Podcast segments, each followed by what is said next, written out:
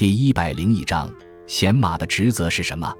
贤马是古代冠名，喜不独喜，而是通仙，也称为仙马。贤马可不是洗刷马匹的意思，而是指在马前驰驱之意。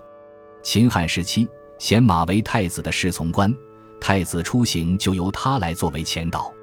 近代时变成为掌管图书的官职。南朝时，西马隶属于点经局。隋唐时设司经局西马一职，这一官职一直沿袭到清代。